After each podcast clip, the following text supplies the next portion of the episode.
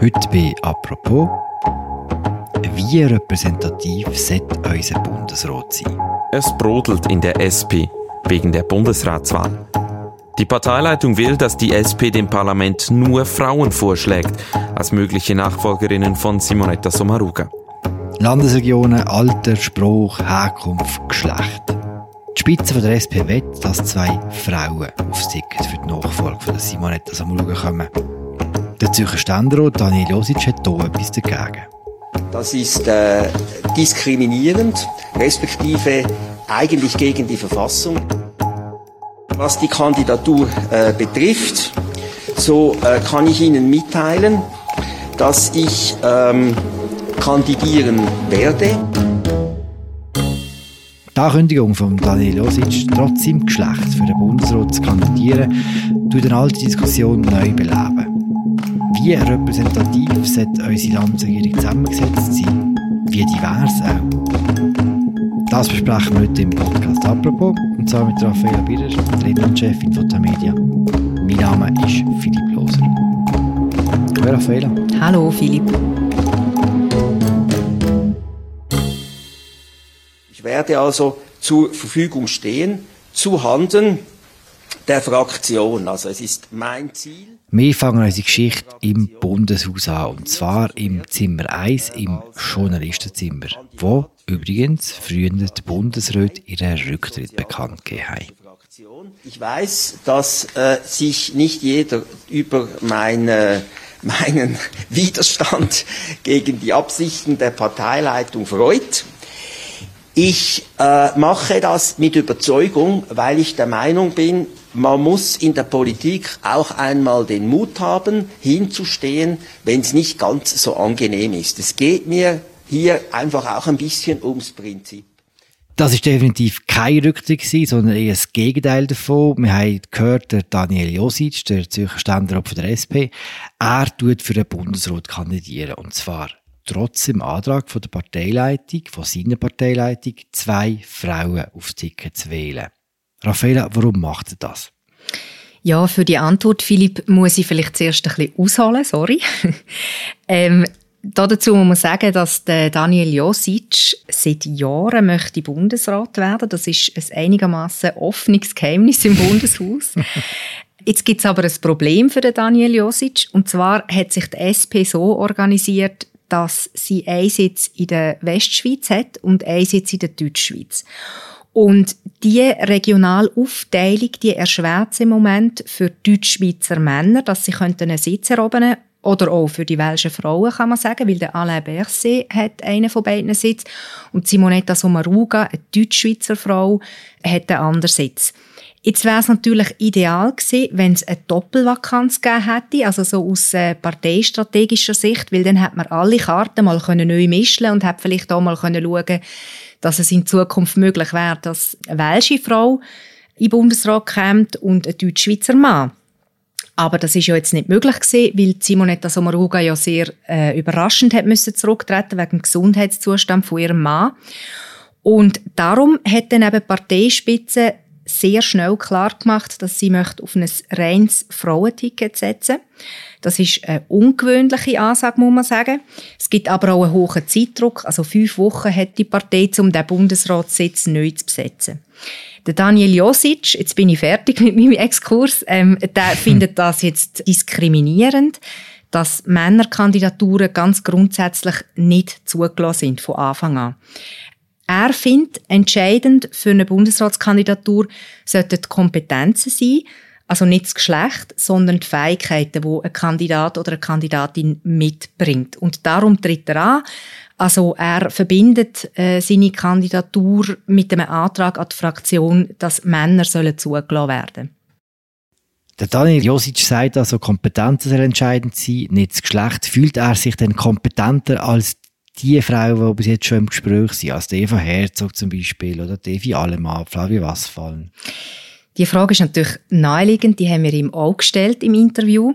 Er sagt nein, ihm geht es wirklich um das Prinzip, ähm, er möchte als Mann nicht von, von Anfang an ausgeschlossen werden.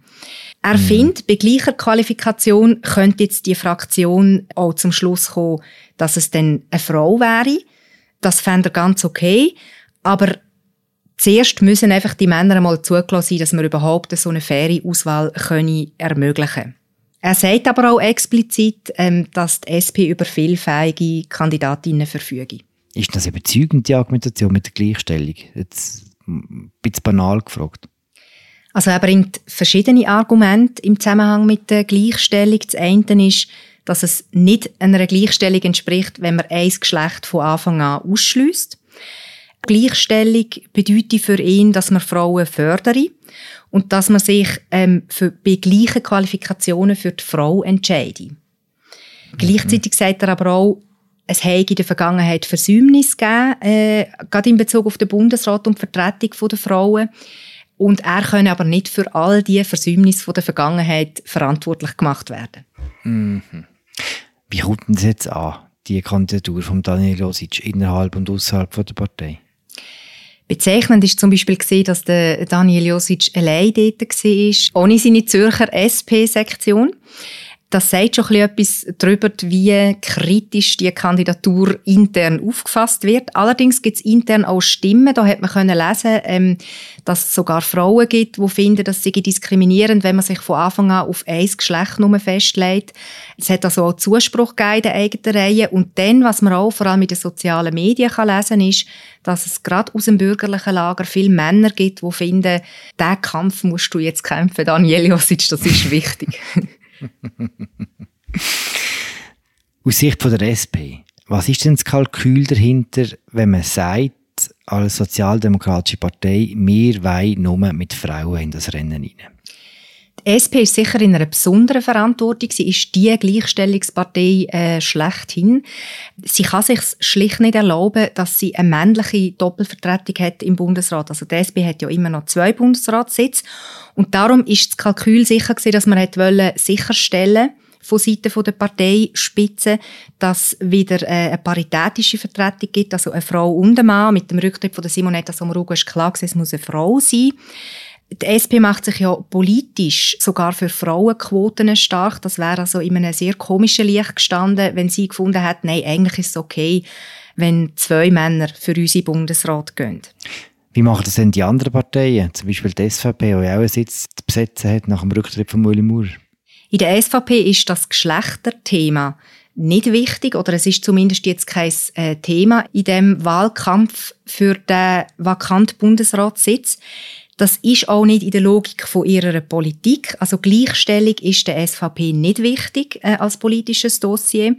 Äh, sie betreibt auch keine spezielle Frauenförderung. Also sie hat zum Beispiel auch keine Frauensektion und findet nicht wichtig, dass man irgendwelche Regeln festschreibt, wie viele Frauen in welchen politischen Ämtern sollen vertreten sein.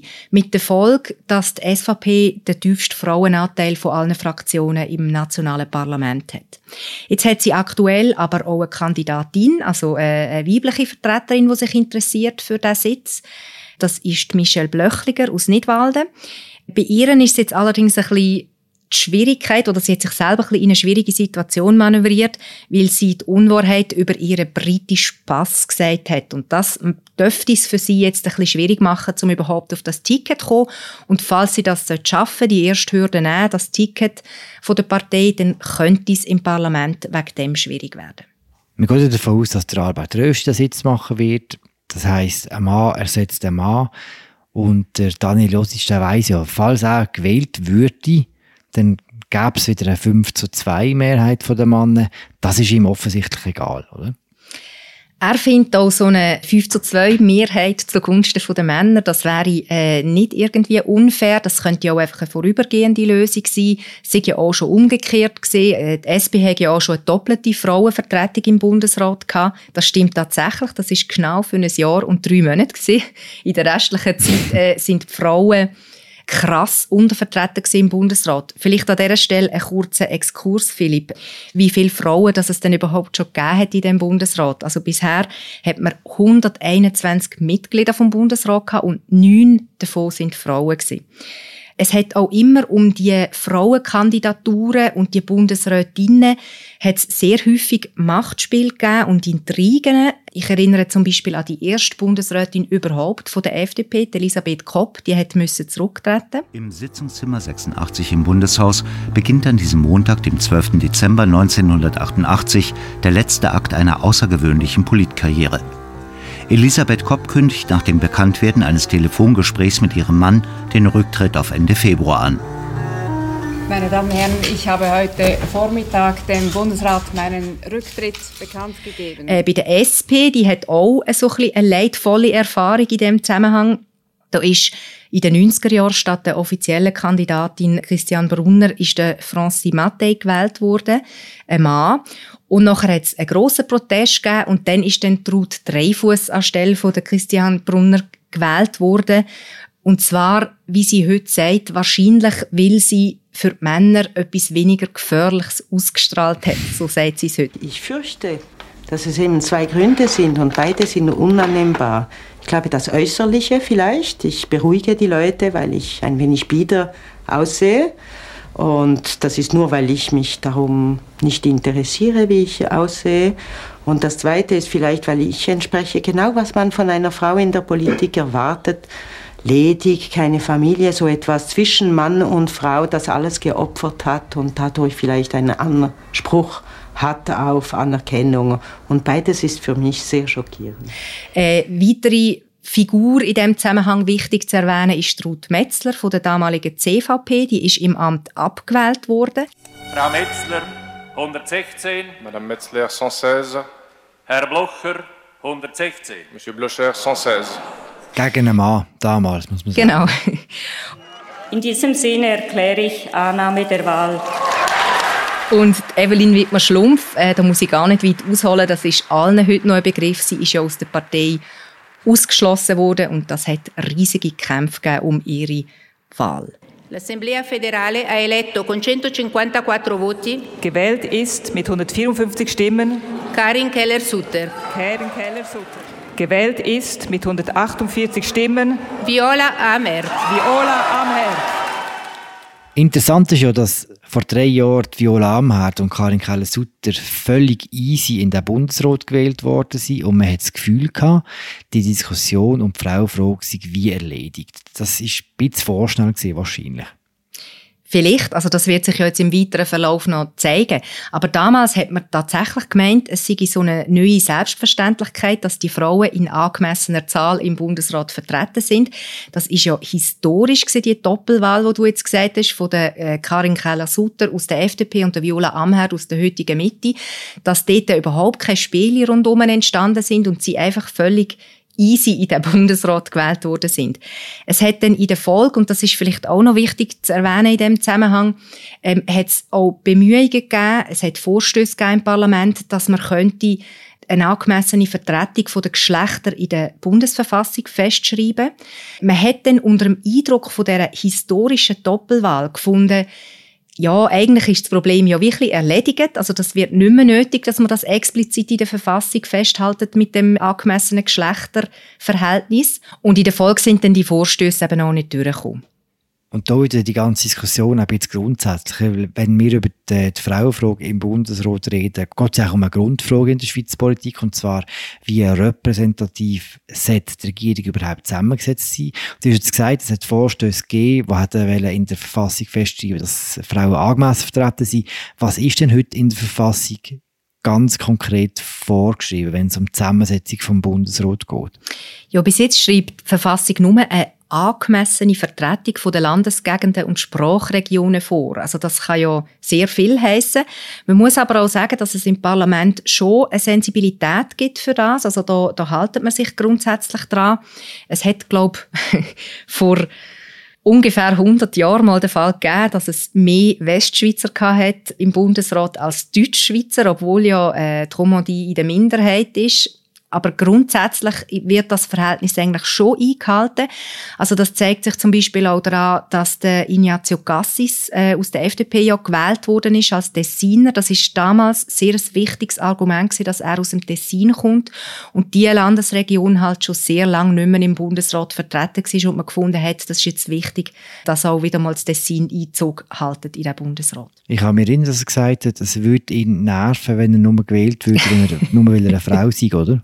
Jetzt ist er halt als Tessiner gewählt worden, genau. genau. Im besten Fall pendelt sich das ja irgendwann einmal ein, sogar die Frauenfrage. Wir haben nicht gesagt, in was für einem Zeitraum. Der Punkt ist ja, es gibt noch andere Kriterien. Es gibt noch andere Kriterien, die man könnte durchaus berücksichtigen Also das Alte, die soziale Herkunft, die soziografische Herkunft, eben migrantische Wurzeln zum Beispiel, seine Religion. Was spielt denn heute bei der Zusammensetzung der Regierung eine Rolle und was spielt keine Rolle?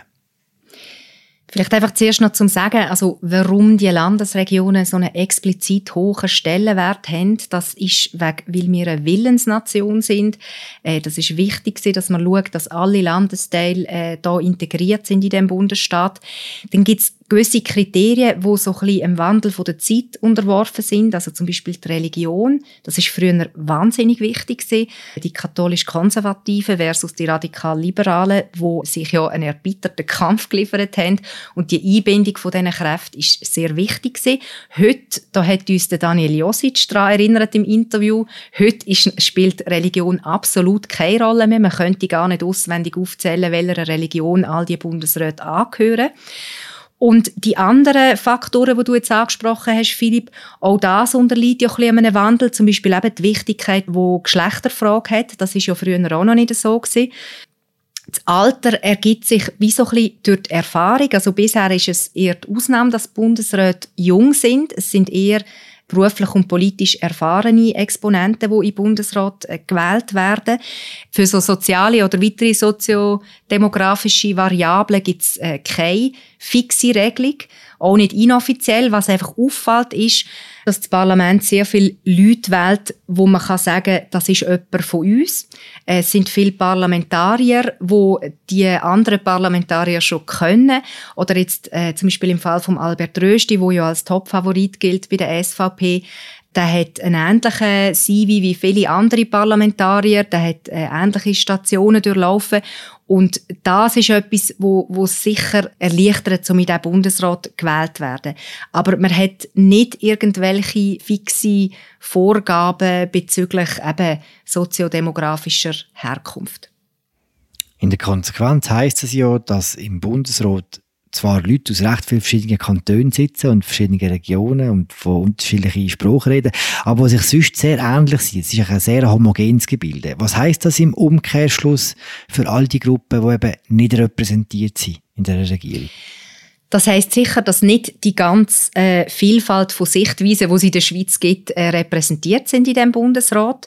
Gleichzeitig hat ja das Gremium aber äh, den Anspruch, zum für das ganze Land regieren und Entscheid fällen. Ich glaube auch, dass die einzelnen Bundesräte und Bundesrätinnen nach bestem Wissen und Gewissen für die Interessen der ganzen Bevölkerung regieren.